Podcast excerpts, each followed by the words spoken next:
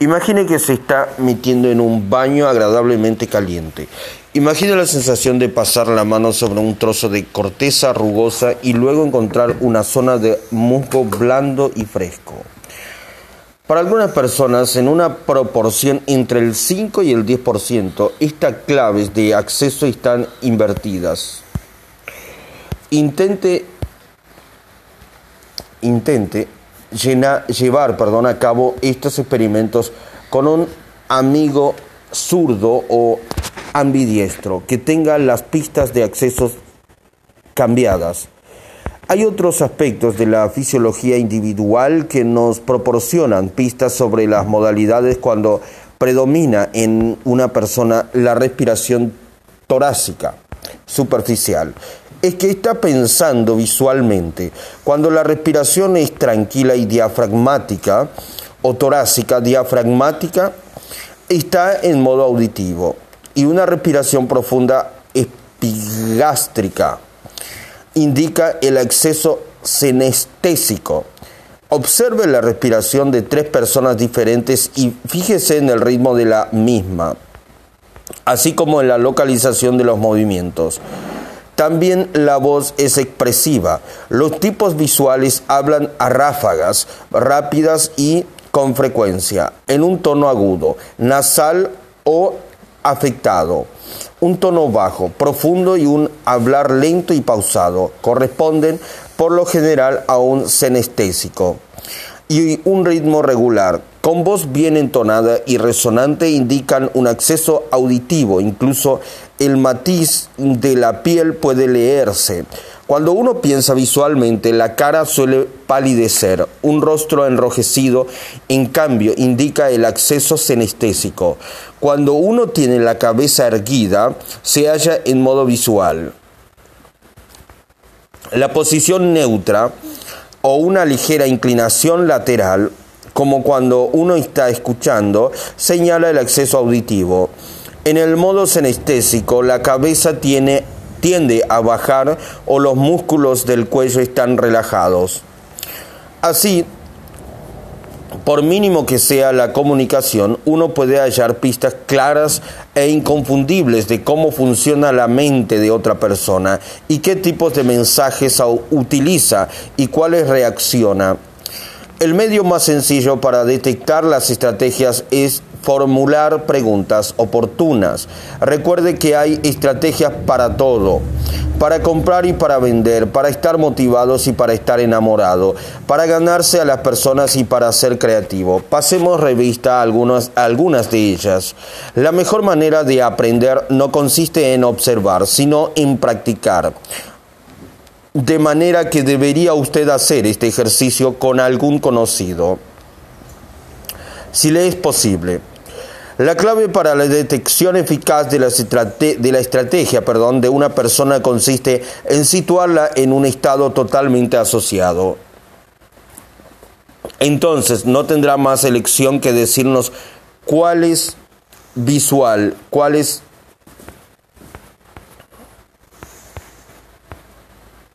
son sus estrategias, perdón, o verbalmente o por vía no verbal con los movimientos de sus ojos. La posturas corporales, etc. El estado es la línea directa que comunica con la estrategia.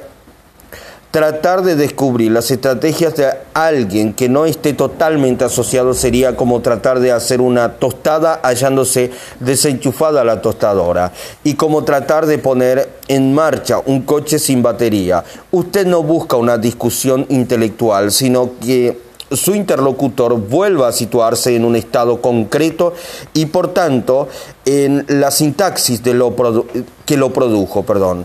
Una vez más, hay que imaginar un estado como una receta.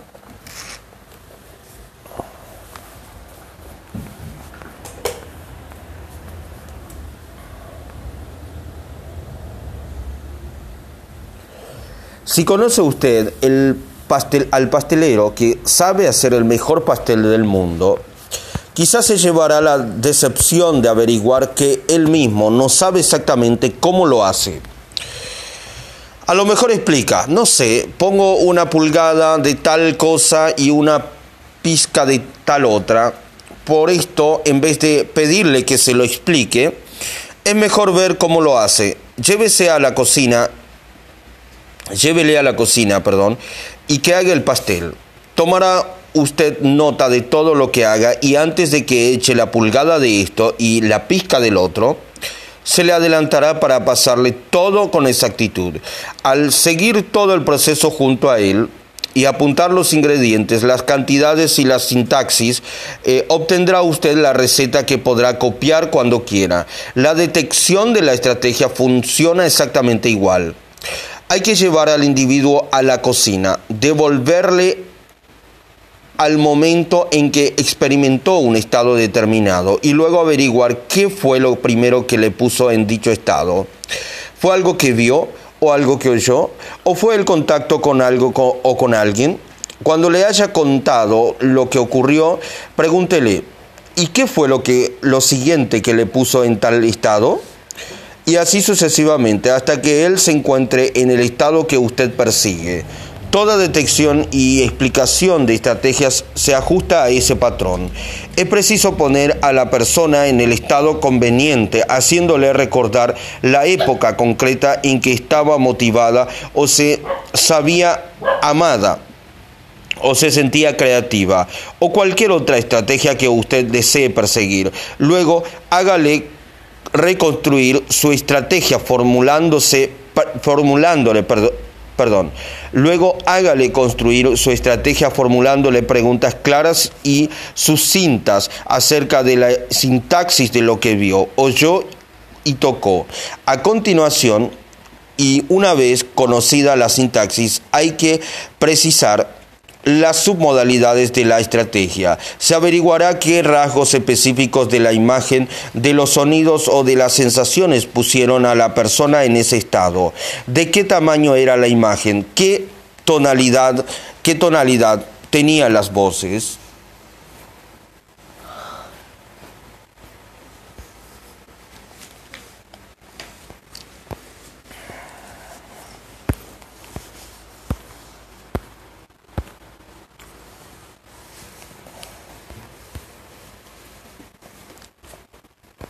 Ensaye esa técnica para definir la estrategia motivadora de otro. Ante todo, póngale en estado receptivo. Pregunte, ¿recuerda alguna época en que se sintiera totalmente motivado para hacer algo? Hay que observar si la respuesta es congruente. Lo que ocurre cuando la voz y el lenguaje corporal de una persona le transmiten a uno el mismo mensaje de una manera clara, firme y plausible, plausible perdón, piense que su interlocutor seguramente no será muy consciente de su estrategia. Si éste informa su comportamiento desde hace algún tiempo, la desplegará con mucha prontitud. Para poder observar todas las fases de la misma, habrá que pedirle que actúe pausadamente, mientras usted presta mucha atención tanto a lo que diga como a lo que expresan sus ojos y su cuerpo. Cuando uno le pregunta a otro, ¿te acuerdas de la época en que sentías tan motivado? Y se obtiene, por supuesto, un sí, sí, perdón, sí, y un encogimiento de hombros. ¿Qué significa eso? Significa que el otro aún no se ha puesto en el estado que nos interesa. Incluso puede ocurrir que deniegue con la cabeza mientras dice sí, de palabra es lo mismo, no está asociado, no está asociado en realidad con la experiencia, no se ha puesto en situación, en estado, conviene pues que nos aseguremos de que nuestro interlocutor está conectado con la experiencia concreta que le puso en el estado que nos interesa. Así que es mejor que preguntemos, ¿puedes recordar con exactitud aquella época en que estabas totalmente motivado para hacer cosas? Casi siempre es suficiente. Cuando captemos que nuestro interlocutor está interesado, preguntaremos, recordando esa época, ¿qué fue lo más importante que eh, te hacía sentir totalmente motivado? ¿Fue algo que viste, algo que oíste o algún contacto con alguien o con algo? Si responde que una vez escuchó un discurso impresionante y vigoroso y que eso fue lo que le motivó eh, inmediatamente para hacer algo, sobre, sabremos perdón, que su estrategia motivacional empieza con, la, con lo auditivo externo.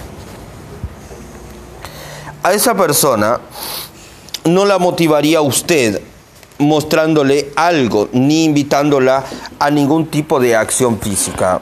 Reacciona más ante las palabras y los sonidos. Ya sabemos cómo captar su atención. Pero eso no es toda la estrategia. Las personas reaccionan tanto externo como internamente. Por tanto, habrá que detectar la parte interna de la estrategia de nuestro oyente. Dígale, después de escuchar aquello, ¿Qué más te hizo sentirse, sentirte perdón, completamente motivado para actuar? ¿Te representaste alguna imagen en tu mente? ¿Te dijiste algo a ti mismo o tuviste un cierto sentimiento o sensación? Perdón. Si la respuesta es que se formó una imagen mental, entonces la segunda parte de, de su estrategia es la visual interna. B. O sea, que cuando oye algo que le motiva, se forma inmediatamente una imagen mental que refuerza su motivación. Es probable que esa imagen le ayude a concretar lo que desea hacer, pero aún no poseemos toda la estrategia, por lo que habrá que seguir preguntando. Después de haber escuchado y visto mentalmente la imagen, ¿qué más hizo que te sintieras totalmente motivado? ¿Te dijiste algo a ti mismo? ¿Tuviste algo alguna sensación interior o qué otra cosa ocurrió? Si en este punto fue una sensación lo que le hizo sentirse totalmente motivado, la estrategia está completa. Se ha producido una serie de representaciones que es, en este caso, sería la AEB. Sí, y que crea el estado de motivación. Nuestro sujeto ha escuchado algo, ha visto una imagen en su mente y se ha sentido motivado. La mayoría de las personas necesitan un estímulo externo y dos o tres impulsos internos para culminar el proceso, aunque algunos rigen por estrategias en las que interviene una secuencia de 10 o 15 representaciones diferentes antes de alcanzar el estado deseado. Ahora que conoce usted la sintaxis de esta estrategia, debe averiguar sus submodalidades. Para ello preguntará, de lo que oíste, ¿qué fue lo que te motivó? ¿Cuál es el tono de voz de la persona, las palabras mismas, el ritmo o la ondulación de la voz? ¿Qué imagen te representaste en tu mente? ¿Fue una, fue una imagen grande, brillante? Detección, perdón, después de A, R y B, ver algo, perdón, después de A, R y B, R, ver algo, decirse algo a sí mismo, etcétera, ¿qué más le hizo estar totalmente concentrado? Usted se formó una imagen en su mente se dijo algo sí a sí mismo, experimentó una cierta sensación o emoción. ¿Qué otra cosa le hizo estar totalmente concentrado? En este punto, pregúntele a su interlocutor si estaba realmente muy concentrado, atraído, motivado.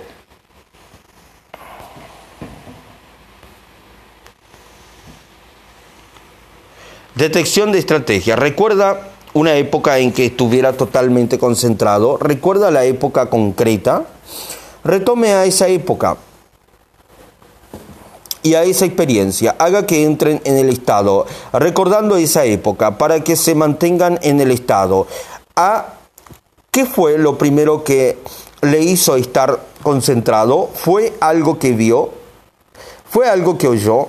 ¿Fue un contacto con algo o con alguien? ¿Qué fue lo primero que le hizo estar concentrado después de haber visto, oído, tocado? ¿Qué más le hizo estar totalmente concentrado? B. Usted se formó una imagen en su mente, se dijo algo a sí mismo, experimentó una cierta sensación o emoción. ¿Qué más le hizo estar totalmente concentrado? Que sea Si la respuesta es categóricamente afirmativa, la detección ha sido completa. En caso contrario, continúe detallando la sintaxis hasta completar el listado de manera congruente. El paso siguiente, representación en la estrategia de esa persona. Así pues, si el primer paso de la estrategia fue el visual, se podría preguntar cómo recuerda lo que vio visual externo. Luego preguntaríamos de, lo que vio, perdón, qué le motivó más especialmente. ¿Fue el tamaño de lo que vio? ¿Fue su brillo? ¿Fue su movimiento? Continúe con este proceso hasta ser dueño de todas las modalidades de su estrategia. Entonces, sencillamente, póngase a hablar de cualquier cosa para que quiera motivar a esa persona, pero usando la misma sintaxis y la misma terminología de sus modalidades, palabras clave, y juzgue usted mismo por los resultados que obtendrá de esa persona.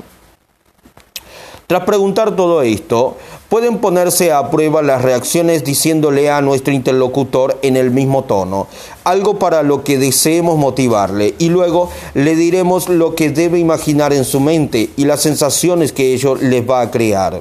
Si se hace correctamente, nuestro interlocutor entrará en un estado de motivación ante nuestros propios ojos. Si se duda de la importancia de la sintaxis, hágase el intento de modificar sutilmente el orden. Por ejemplo, diciéndole las sensaciones que percibirá y lo que luego se dirá a sí mismo.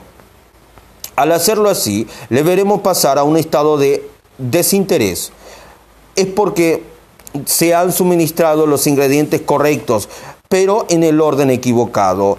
¿Cuánto se tarda en determinar la estrategia de una persona? Depende de la complejidad de la actividad que constituya el objeto de nuestras averiguaciones. A veces no se necesita más de un minuto o dos para enterarnos perdón, de la estrategia exacta que sirve para motivar a otro y conseguir que haga lo que uno quiera. Supongamos que usted es un entrenador de atletismo y que quiere motivar al interlocutor del ejemplo para que eh, llegue a ser un gran corredor de fondo. Aunque tiene condiciones y un vago interés, en realidad no se le ve motivado para completar en serio, para emplearse en serio, perdón. Así pues, ¿cómo empezaría usted? ¿Le llevaría al estadio para que viese correr a los mejores atletas del equipo? ¿Le mostraría las pistas? ¿Le hablaría con celeridad para estimularle? ¿Para demostrarle que se lo toma usted en serio? Por supuesto que no. Tal comportamiento serviría en todos los, sus detalles para una persona en quien predomina la estrategia visual. A un auditivo, en cambio, le dejaría frío. Para convencerse hay que conectar con los estímulos auditivos, que son lo que le mueven. Ante todo, no hay que hablar de prisa como hacen los visuales, ni caer en un consonante grave como el de los senestésicos. Usted debería emplear un tono de voz bien modulado, regular, claro y resonante, hablándole exactamente bajo las mismas modalidades de tesitura y tiempo que, de acuerdo con la averiguación previa, ponen en marcha su estrategia de motivación. Podría decirle algo así, por ejemplo, estoy seguro de que habrán hablado del gran éxito de nuestro programa de atletismo. En toda la escuela no habla de otra cosa. Este año hemos ha traído mucho público. Tendríamos que oír cómo ruge el estadio. Algunos de mis chicos dicen que las ovaciones son lo que más les estimula. Les hacen alcanzar récords que nunca hubieran soñado realizar. Y figúrate el clamor del público en el momento de cruzar la línea de meta. En todos mis años de entrenador nunca había oído nada parecido. Ahora está usted hablando su idioma. Podría perder todos enseñándole el nuevo y grandioso estadio. Él se limitaría a sentir, pero sin hacerle mucho caso. Haga que oiga de verdad el rugido del público cuando se cruza la línea de meta y se habrá adueñado usted de él. Esto no es más que la primera parte de la estrategia. El anzuelo que capta el interés, pero no sería suficiente para mantenerle totalmente motivado. Hay que construir también la secuencia interna. Eh, según las descripciones que él mismo haya suministrado, se podría pasar de las sugerencias auditivas a otras por el estilo de cuando oigas los aplausos de tus eh, conciudadanos podrás verte a ti mismo corriendo la mejor carrera de, de tu vida, sentirte absolutamente motivado para correr la mejor carrera de tu vida. Si usted es un empresario, entre sus preocupaciones principales figura sin duda la de cómo motivar a sus empleados. De no ser así, posiblemente eh, no duraría mucho en el negocio, pero a medida que uno aprende sobre estrategias de motivación, se va dando cuenta de lo difícil que es motivar bien. En, en un... Dese cuenta, perdón. En fin de cuentas, perdón, si cada empleado actúa de acuerdo con una estrategia diferente, costará mucho dar con una representación eh, que los satisfaga a todos. Si se limita usted a seguir su propia estrategia, solo motivará a los que se le parezcan. Podría usted pronunciar la conferencia más conmovedora y con los argumentos más, más eh, ponderados, perdón, eh, pero si no se dirige a las estrategias específicas de las diferentes personas, no le servirá para nada. ¿Qué hacer? Nuestro conocimiento de las estrategias debe servirnos para tener claras dos ideas. Perdón. La primera, se da técnica motivacional dirigida a un grupo de individuos debe comprender alguna cosa para cada uno. Algo visual, algo auditivo y algo senestésico. Hay que hacer que vean cosas, que oigan cosas y que experimenten alguna sensación o impresión. Y uno debe saber jugar con la voz y con la entonación para dirigirse a los representantes de las tres especies. La segunda, que nada sustituye a la atención individual. A un grupo se le pueden suministrar como puede, como queda dicho, perdón, sugerencias en una gama amplia donde cada uno encuentre un poco de, la, de lo que le hace funcionar. Pero para profundizar, pero para profundizar empeñadamente en las estrategias que utilizan las diferentes personas, lo ideal sería detectarles de manera individual. Lo que hemos visto hasta aquí es la forma, la fórmula, perdón, básica para detectar la estrategia de cualquiera. Para poder aplicarla correctamente se necesita conocer más detalles de cada fase de la estrategia.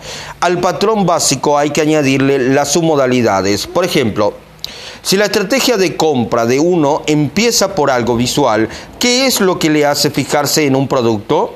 Los colores llamativos, el tamaño sobrado, es de los que se chiflan por cierto tipo de dibujos o por los diseños ultramodernos y audaces. Si es un tipo auditivo, le atraen las voces insinuantes a las, o las afirmaciones y autoritarias. Le gusta un motor que suene fuerte, que demuestre su potencia, o prefiere un eh, ronroneo eh, discreto de mecanismo bien ajustado. Conocer la modalidad principal es un gran comienzo, pero para ser exactos, para saber tocar las teclas adecuadas hay que saber más. La venta es uno de los casos en que uno buena perdón, la venta es uno de los casos en que una buena comprensión de la estrategia resulta totalmente fundamental. Algunos vendedores poseen una comprensión intuitiva. Cuando hablan con un posible cliente, saben cómo entrar inmediatamente en contacto y descubrir sus estrategias de toma de decisiones a lo mejor comentan, veo que tienen ustedes una fotocopiadora de la competencia. Es curioso, ¿qué fue lo que les decidió en primer lugar a comprar esa máquina? Algo que vieron o leyeron sobre ella, o se la recomendaron de palabra, o quizás tienen alguna relación con el vendedor o con el producto mismo. Estas preguntas pueden parecer un poco raras, pero si el vendedor ha logrado introducirse y romper el hielo, tendrá siempre a mano esta explicación. Son curiosos porque deseo sinceramente darle satisfacción a ustedes como clientes. Las contestaciones a tal género de preguntas pueden suministrarle al vendedor una información preciosa acerca de cómo presentar su producto eh, del modo más eficaz. Los clientes tienen estrategias de compra eh, muy personales y concretas. Cuando yo voy de compra, tampoco soy diferente de los demás. Hay muchas maneras de equivocarse, de tratar de venderme lo que no quiero y de una manera a la que no tengo ganas de hacer caso. Las maneras de hacerlo bien, en cambio, no son tantas. Así que para ser eficaz, el vendedor ha de conseguir que sus clientes se retrotraigan alguna ocasión en que compraron algo deseándolo mucho. Debe descubrir qué fue lo que les decidió a comprarlo, cuáles fueron los ingredientes y las submodalidades claves, perdón. El vendedor que aprende a detectar estrategias conocerá con exactitud las necesidades de su cliente, lo que le pondrá en situación de satisfacerlas verdaderamente y de ganárselo así para toda la vida. Cuando se logra detectar la estrategia de un individuo, es posible averiguar en cuestión de momentos lo que de otro modo se tardaría días o semanas en descubrir. ¿Qué podemos decir de las estrategias limitadoras? Como cómo lidiar en, exceso, cómo detectar, perdón, ¿qué podemos decirles de las estrategias limitadoras? Como comer en exceso. En otros tiempos yo pensaba, pesaba, perdón, 115 kilos. ¿Cómo me hinché hasta alcanzar semejante cordura? Muy fácil. Desarrollé una estrategia de eh, embaular, perdón, decir que comer demasiado y ella me dominaba a mí. Decir de comer demasiado y ella me dominaba a mí. Descubrí tal, descubrí cuál era cuando me puse a pensar en las ocasiones en que sin tener hambre, instantes después, eh, experimentaba un apetito feroz. Mientras me retrotraía a esas ocasiones, me pregunté la causa de tales ganas de comer. ¿Era algo que veía, algo que oía o algo que sentía? Me di cuenta de que era algo que veía, conduciendo por la calle. Por ejemplo, eh, divisaba los anuncios de una determinada cadena de restaurantes rápidos. Tan pronto como los veía, formaba una imagen en mi mente, figurándome, fue allí, tendrían mi plato, que allí, perdón, tendría mi plato favorito y luego me decía a mí mismo, chico, qué hambre tengo. Con esto se me despertaba una sensación de hambre a la que yo reaccionaba, deteniéndome a pedir ese plato. Y esto aunque no tuviese nada de hambre, en el momento de ver los emblemas que disparaban en mí esas estrategias. Y aquellos anuncios estaban por todas partes. Además, eh, bastaba que alguien me preguntase, ¿vamos a tomar algo? para que yo empezase a imaginar, a formar imágenes mentales, determinadas comidas. Eh, entonces me decía a mí mismo, chico, ¿qué hambre tengo? Entonces me decía a mí mismo, chico, ¿qué hambre tengo? Con lo que se creaba la sensación de hambre y respondía, sí, vámonos a comer. También estaban aquellos anuncios de la televisión que mostraban un plato exquisito tras otro. Y era como si me preguntasen, ¿no tienes hambre? ¿No tienes hambre? Y mi cerebro reaccionaba formando imágenes y yo me decía, chico, ¿qué hambre tengo? Lo cual creaba la sensación que me llevaba derecho al restaurante más cercano. Al fin logré cambiar mi conducta con el procedimiento de cambiar mi estrategia. Lo conseguí haciendo que al ver los indicadores de la comida, me viese yo mismo delante del espejo en el acto de contemplar mi cuerpo feo y obeso y diciéndome, estoy asqueroso.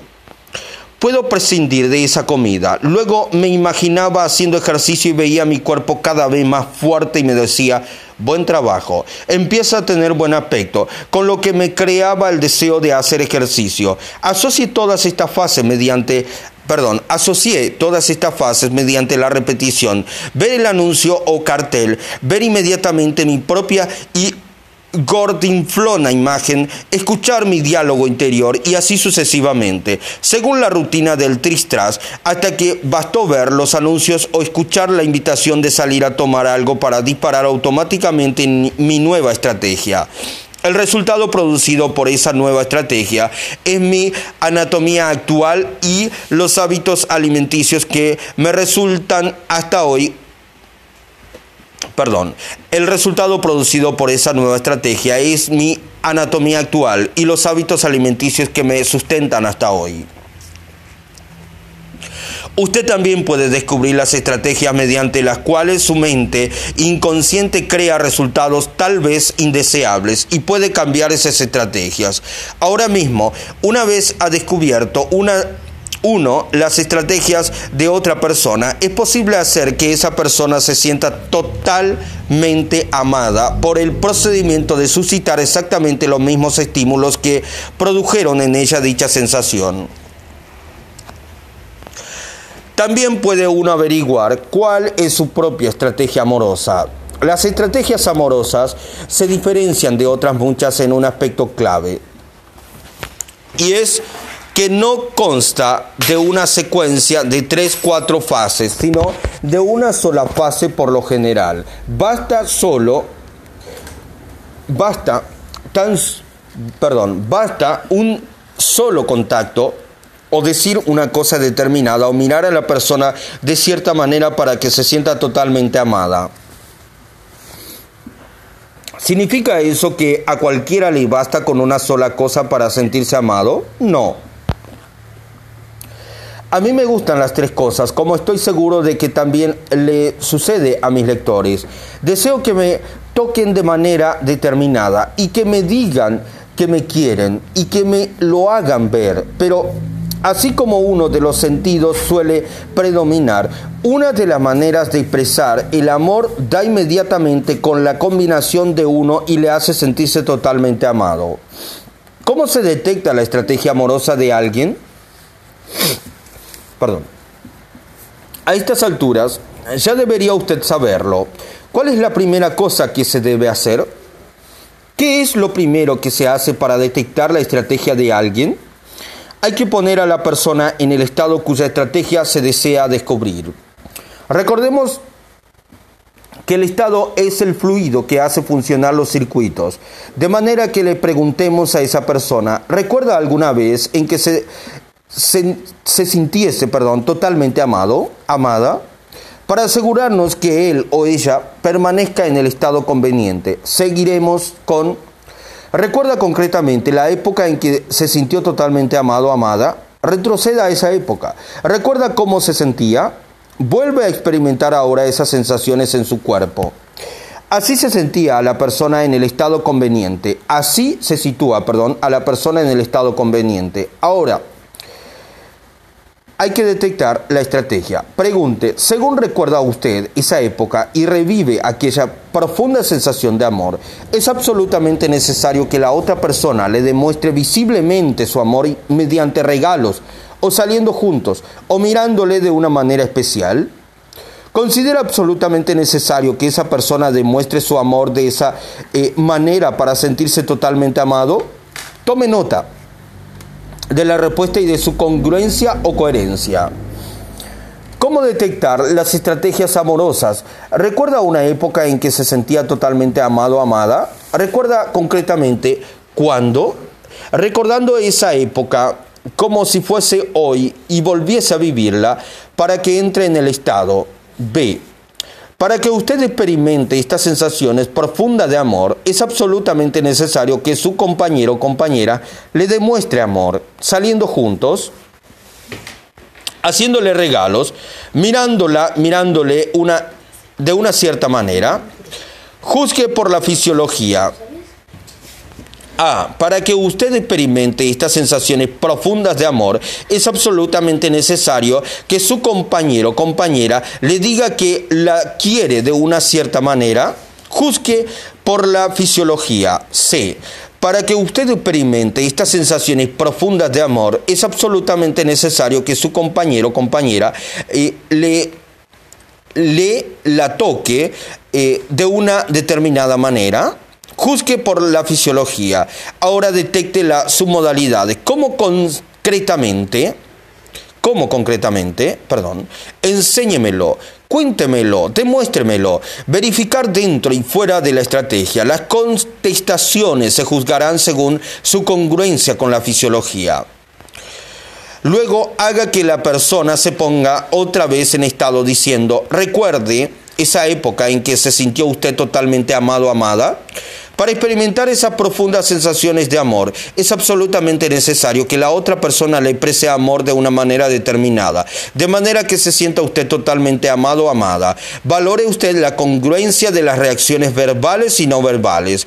Por último, pregunte, recuerde lo que sentía cuando era totalmente amado o amada, para, que, eh, para experimentar perdón, esas profundas sensaciones de amor. Es necesario que la otra persona le toque de una manera determinada, de manera que se sienta usted totalmente amado o amada. Una vez averiguado el ingrediente clave que origina en una persona esas profundas sensaciones de amor, hay que descubrir las submodalidades específicas. Por ejemplo, pregunte concretamente, ¿cómo tendría que tocarle la otra persona para que usted se sintiera totalmente amado o amada? Que interlocutor realice, perdón, que su interlocutor realice la demostración y luego haga la prueba, tóquele de esa manera. Y si el proceso de detección ha sido correcto, se observará un cambio de estado inmediato. Esto lo hago todas las semanas en mis cursos y no falla nunca. Para todos nosotros hay una manera de mirar, una caricia, un determinado tono de voz. Por ejemplo, cuando a veces nos dicen te quiero, ¿Qué nos convierten en gelatina?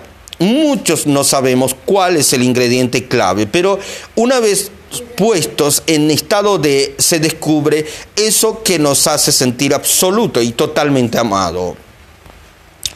Aunque yo sea un desconocido para la persona que asiste a mis cursos y aunque estos tengan lugar en una habitación llena de desconocidos, no importa. Cuando paso revista a sus estrategias amorosas, si acierto a tocarla o a tocarlo o a mirarlo, a mirarla de manera adecuada, se funde en mi presencia. No puede ocurrir de otro modo. Por e, cuanto su cerebro recibe justamente la señal del la señal, perdón, que le crea la sensación de ser totalmente amado, amada.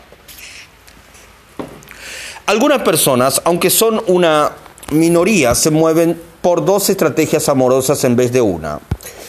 Piensen en un contacto, piensan, perdón, en un contacto, por ejemplo, y luego en algo que les gusta escuchar. Estas personas hay que mantenerlas en el estado apropiado y solicitar de ella una distinción. Pregúnteles si les parece que se sienten totalmente eh, amadas en caso de percibir el contacto, eh, pero no el sonido. Y si perciben el sonido, pero no el contacto, si la persona se halla en el estado correcto, sabrá distinguir con claridad si, sin equivocarse. Recuerde que los, eh, los factores son necesarios, pero uno de ellos es la llave que abre la caja fuerte, el que hace maravillas. Conocer la estrategia amorosa del propio compañero o del hijo puede ser uno de los puntos más decisivos de entendimiento en la reacción. No es mal recurso el saber cómo conseguir en cualquier momento que la otra persona se sienta amada. Si se desconoce, en cambio, la situación puede llegar a ser muy triste. Estoy seguro de que todos hemos experimentado eh, tal sensación al menos una vez, cuando amábamos a alguien y quisimos expresar ese amor, pero no fuimos creídos, o cuando alguien nos expresó su amor, pero no lo creímos. La comunicación no funcionó porque las estrategias respectivas no casaban. Durante las relaciones se desarrolla una dinámica interesante. Al comienzo de la relación, en la fase que yo llamo del cortejo, movilizamos todos nuestros recursos. Como les hacemos saber a las personas que las queremos, nos limitamos a decírselo, nos limitamos a demostrárselo o a tocarlas. Claro que no. Durante el cortejo hacemos todo eso al mismo tiempo. Nos hacemos demostraciones, nos lo decimos, nos tocamos mutuamente todo el tiempo. Ahora bien, cuando ya ha transcurrido algún tiempo, seguimos haciendo todas esas cosas. Algunas parejas sí lo hacen, pero son la excepción y no la regla. ¿Quiere esto decir que ya no estamos enamorados? Claro que no. Lo que ocurre es que ya no estamos tan movilizados, nos sentimos cómodos en esa relación, sabemos que aquella persona nos quiere y que nosotros la queremos a ella. En estas condiciones, ¿cómo transmitimos nuestros sentimientos de amor? Probablemente de la misma manera que nos gustaría recibirlos. ¿Qué ocurre entonces con la calidad de los sentimientos amorosos en esa relación?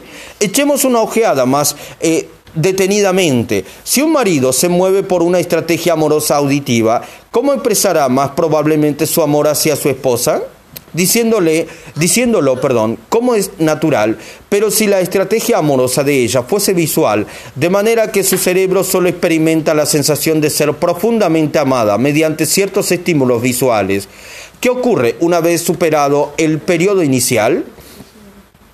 Ninguno de los dos individuos de esta relación va a sentirse totalmente amado. Cuando estaban cortejándose, perdón, los ensayaban todo demostraciones, palabras, contactos, con lo que se ponía en marcha las estrategias amorosas mutuas. En cambio, ahora va el marido y dice, te quiero, cariño, y ella replica, eso no es verdad. Entonces él pregunta, pero ¿qué manera de hablar es esa? ¿Cómo puedes decir eso? Y ella se explica, hablar no cuesta nada, pero ahora ya no me regalas nunca flores, no me llevas a ningún sitio, no me miras nunca de esa manera especial. Y él a lo mejor le dice, ¿qué significa eso de que no te miro? No estoy diciéndote que te quiero, pero ella no experimenta ya la sensación profunda de ser amada, porque falta el estímulo específico que desencadenaba dicha sensación, ya que el esposo ha dejado de explicarlo de manera consistente. O consideremos el caso opuesto. El marido es un tipo visual y la mujer un tipo auditivo. Él se muestra atento con su mujer, le trata, le trae, perdón, regalos, quiere salir con ella, le envía flores, hasta que un día ella le, le acusa, ya no me quieres. Y él con la sorpresa consiguiente responde, ¿cómo puedes decir eso? Mira esta casa que he comprado para ti. ¿Acaso no te llevó conmigo a todas partes? Ella contesta, sí, pero nunca me dices que me quieres. A lo que él se pone a gritar en un tono en nada acorde con la estrategia amorosa que ella demanda. Pues claro que te quiero, mujer. El resultado es que ella no se siente amada.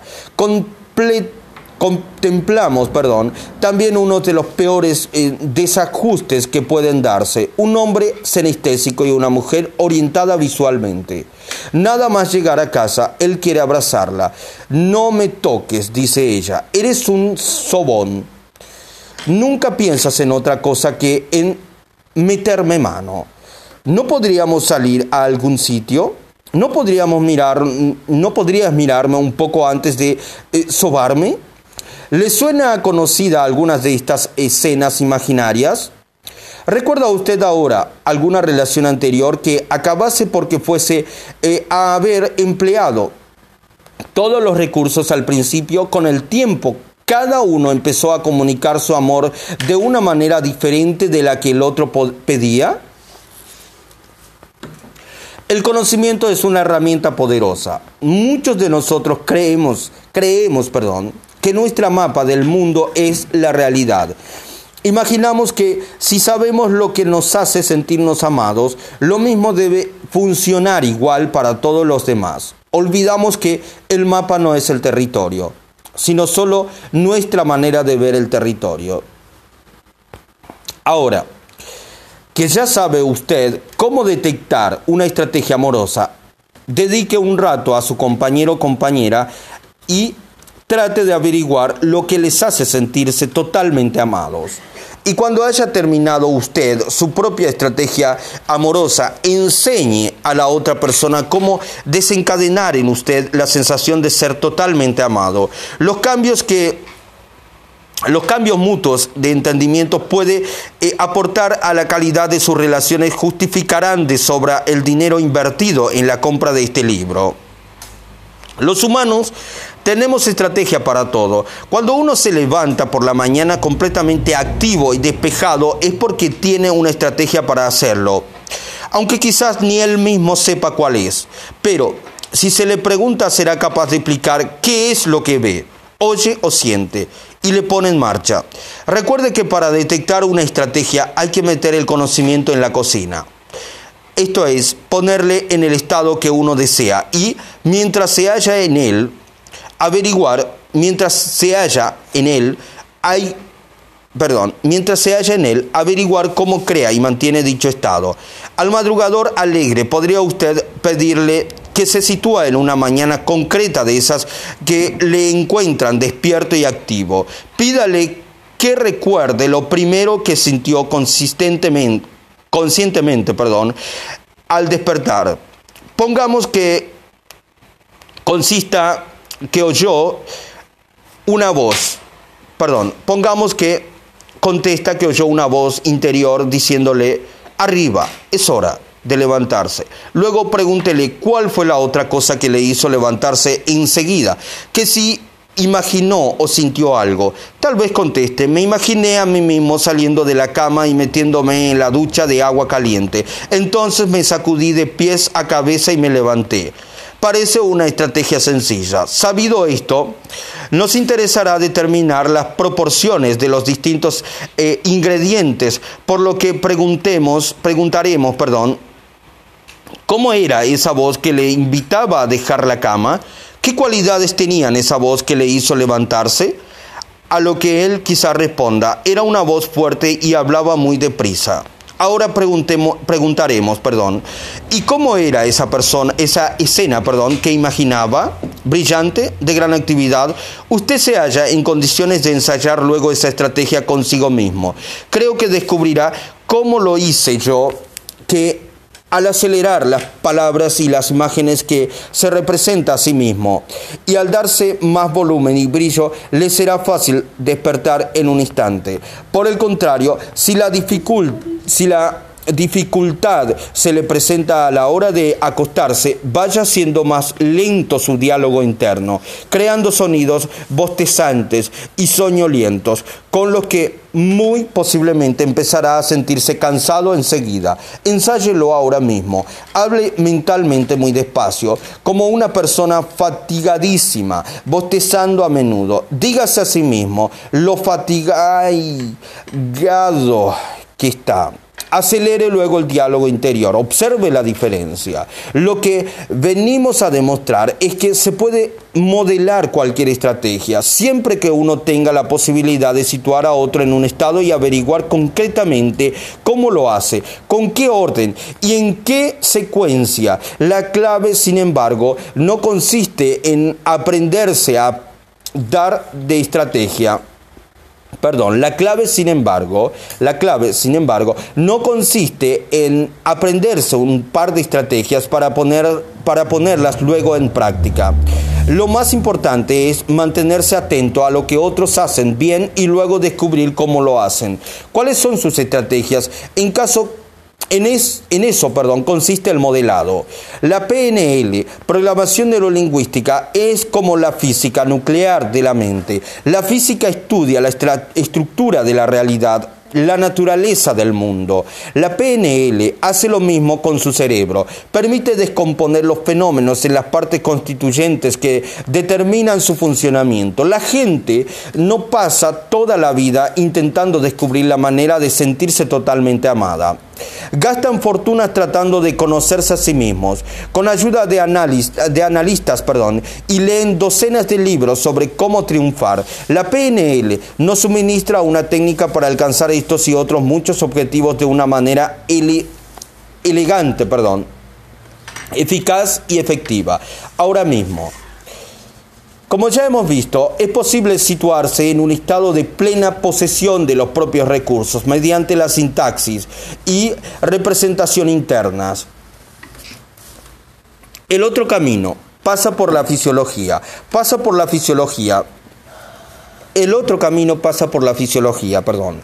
En un pasaje anterior veíamos cómo la mente y el cuerpo están enlazados en un bucle cibernético. En el presente capítulo hemos comentado el aspecto mental de los estados. Vamos a considerar ahora el otro aspecto. Vamos a eh, contemplar, vamos a contemplar la fisiología, el camino real de la excelencia. La fisiología, el camino real de la excelencia. Los demonios pueden ser expulsados del corazón por el contacto de la mano sobre otra mano o sobre la boca. Tennessee Williams. Repito, los demonios pueden ser expulsados del corazón por el contacto de una mano sobre la otra o sobre la boca. Terence Williams.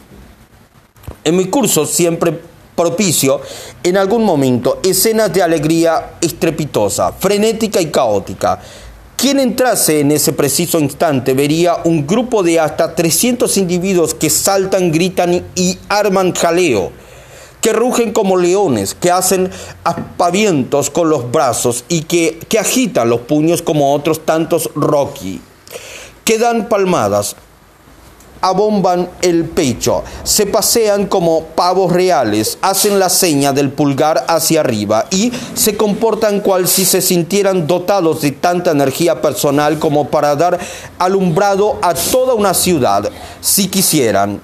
¿Qué diablos ocurre? Ocurre que está en marcha la otra mitad del bucle cibernético, la fisiología. En ese aparente mm, manicomio, todos deben actuar como si se sintieran más pretóricos de recursos, más poderosos, más felices que nunca, como si estuvieran totalmente seguros de que van a triunfar, actuar como si estuvieran totalmente cargados de energía. Una de la manera, perdón, una de las maneras de situarse en un estado susceptible de favorecer cualquier desenlace que uno desee consiste consiste, perdón, en comportarse como si ya estuviera uno en él. La eficacia de actuar como si es total eh, total eh, cuando sitúa uno su propia fisiología como si estuviese ya en eh, rendiciones de máximo rendimiento. La fisiología es la herramienta más poderosa de que disponemos para modificar al instante nuestros estados, para producir instantáneamente resultados dinámicos, como dice un antiguo proverbio. Si quieres ser fuerte, hazte el fuerte. Nunca se ha dicho una verdad más grande. Yo quiero que los asistentes a mis cursos obtengan resultados poderosos, resultados que cambien su vida. Para ellos deben asistir a las mejores condiciones fisiológicas posibles dado que no pueden asistir una acción, perdón, no puede existir una acción poderosa sin una fisiología poderosa. Si usted asume una fisiología llena de vitalidad, de dinamismo, automáticamente ese estado en cualquier situación, la palanca más potente de que disponemos es la fisiología, porque es rápida y no falla. Entre la fisiología y las representaciones internas existe una vinculación total. Si se cambia la primera, cambian inmediatamente las segundas. Como yo suelo decir, la mente no existe, solo existe el cuerpo y el cuerpo no existe, solo existe la mente. Cuando cambia usted su fisiología, esto es su postura, su patrón respiratorio, su tensión muscular, su tono, se modifican al instante sus representaciones internas y su, estado. Perdón. recuerda una época en que se sintiese totalmente aplastado. ¿Cómo se le representaba el mundo entonces?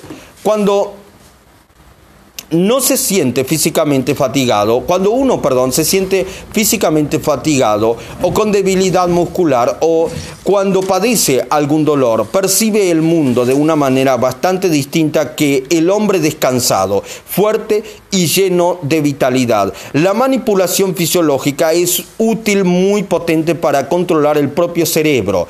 Por eso es tan importante que nos demos cuenta del grado en que nos afecta. No se trata de una variable externa, sino de un elemento absolutamente crucial. Ley bucle cibernético que siempre en funcionamiento. Cuando nuestra fisiología decae, toda la energía positiva de nuestro estado también.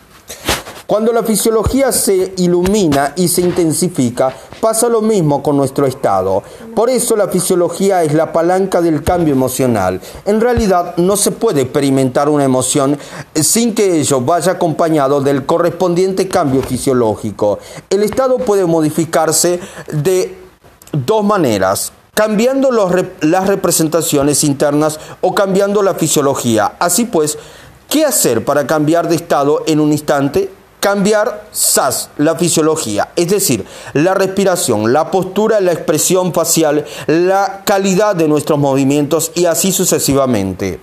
Cuando uno empieza a sentirse cansado, su fisiología le comunica esta condición mediante una serie de señales específicas. Los hombros caídos, la relajación de varios grupos musculares principales y otras por el estilo. Pueden uno sentirse cansado por el sencillo procedimiento de cambiar sus representaciones internas de manera que éstas les comuniquen al sistema nervioso el mensaje de que uno está cansado. Si cambia usted su fisiología en correspondencia con el estado de la misma, cuando se sienta usted fuerte, esta cambiará sus representaciones internas y le dirá cómo debe sentirse en ese momento. Pero si continúa diciéndose que está cansado, es usted mismo quien forma la representación interna que le mantiene cansado. Si usted se dice que está en posesión de sus recursos, atento y dueño de los acontecimientos, si adopta conscientemente esa fisiología, su cuerpo le obedecerá. Cambie su fisiología y cambiará su estado. En mi capítulo sobre la fe comentábamos algo acerca de los efectos que las creencias ejercen sobre la salud. Todos los descubrimientos científicos actuales tienden a poner de manifiesto lo mismo. La salud y la enfermedad, la vitalidad y la depresión son a menudo decisiones, son lo que decidimos hacer con nuestra fisiología, aunque por lo general no sean decisiones conscientes. Nadie dice conscientemente, prefiero sentirme deprimido y desgraciado. Ahora bien, ¿cómo se comportan los deprimidos? Por lo común, concebimos la depresión como un estado mental y sin embargo tiene una fisiología clara y personal. Clara y personal, perdón. identificable, clara y perceptiblemente identificable, perdón. Es fácil evocar la imagen de una persona deprimida Suelen andar con los ojos bajos, lo que nos indica que tienen accesos a sí mismas en modo senestésico y o diciéndose a sí mismas todo lo que los hace sentirse deprimidas. Dejan caer los hombros, practican una respiración débil y superficial, hacen todo lo necesario para que su organismo entre en una fisiología deprimida. ¿Acaso han decidido estar deprimidas? Por supuesto que sí. La depresión es un resultado y su creación exige imágenes corporales muy concretas. Hasta Charlie Brown lo sabe. Lo más excitante de todo esto es que con la misma facilidad se puede crear el resultado llamado éxtasis, es decir, cambiando la fisiología en determinados sentidos específicos. Al final y al cabo, ¿Qué son las emociones? No son más que una asociación compleja, una configuración compleja de estados fisiológicos. Yo puedo cambiar el estado de cualquier persona deprimida en cuestión de segundos y sin cambiar ninguna de sus representaciones internas. No hace falta ponerse a profundizar en las imágenes que el deprimido se está formando mentalmente. Basta cambiar su fisiología y ¡zas!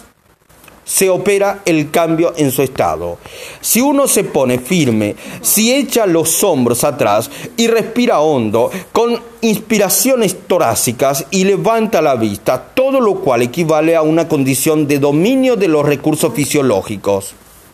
No puede estar deprimido. Inténtelo usted mismo. Póngase en pie bien erguido. Cuadre los hombros, respire hondo, muévase con energía, vea si puede sentirse deprimido en esa postura. Descubrirá que resulta casi imposible. Lo que pasa es que su fisiología le está enviando al cerebro un mensaje de atención, de vitalidad y control de los recursos. Y eso es lo que se realiza. A veces hay personas que vienen a contarme diciendo que no consiguen hacer una cosa. Haga como si pudiera, haga como si pudiera. Haga como si pudiera. Le contesto a lo que ellos suelen responder, pero si es que no sé cómo hacerlo.